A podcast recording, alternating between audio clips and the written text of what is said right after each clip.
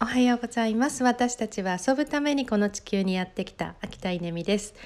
えー、とっても気持ちのいい本当に秋晴れの朝ですが、えー、この朝私バタバタでした。なんか今週むちゃくちゃ乱れていてあの自分のスケジュール管理が。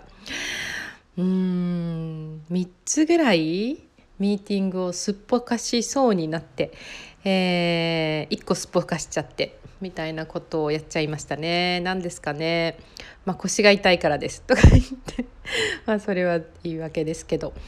うん。あのまあそんなこともありますね。なんでしょうね。なんかうん気持ちがふわふわしてる。うんきっとねラジオのことばっかり考えてるんだと思います。あの夢とつながっている夢とつながっているとこう言い訳ですよ。言い訳です。あの地に足がついてないんですよね。でふわふわふわふわしててあなんか現実のことを全部忘れちゃうんですよね。まあそんなこんなでいけないなと思っていますが。はい、えー、決めれば動くっていう話をあの実感値として話してみたいなと思うんですけど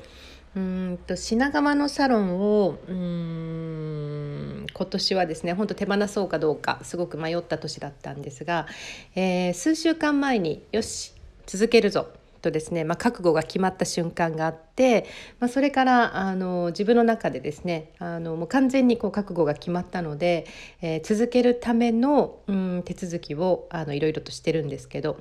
えー、とそうするとですね今日も朝お一人あの、まあ、初めましてというかちょっとねあのお名前聞いたことがあるしあの先方も私のこと名前は知っていたという、まあ、そういうちょっと遠いけど近い間柄の方とあのお話をしてでそしたらその方がですね11月1日から使わせてくださいって言うんですよねその品川のサロンを。で「えー、ってまだ私とあなたは会ってもいないしそもそも品川サロン見てもいないし、えー、でもね契約したいっていうわけですよ。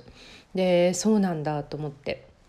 でもなんか逆にそれを聞いてあこの人大丈夫だなって思ったっていうところがあったんですよね。でそれはなぜかというとそもそもあの場所を決めた時に私がそんな感じだったから、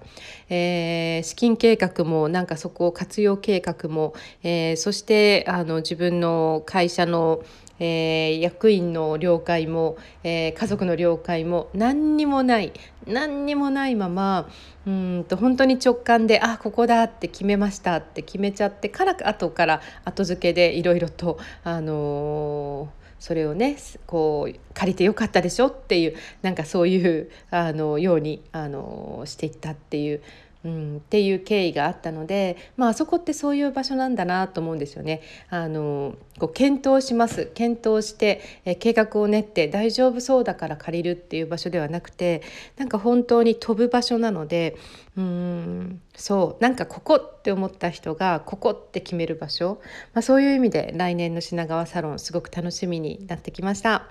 えあと数名募集してるのでもしピンときた方は連絡ください。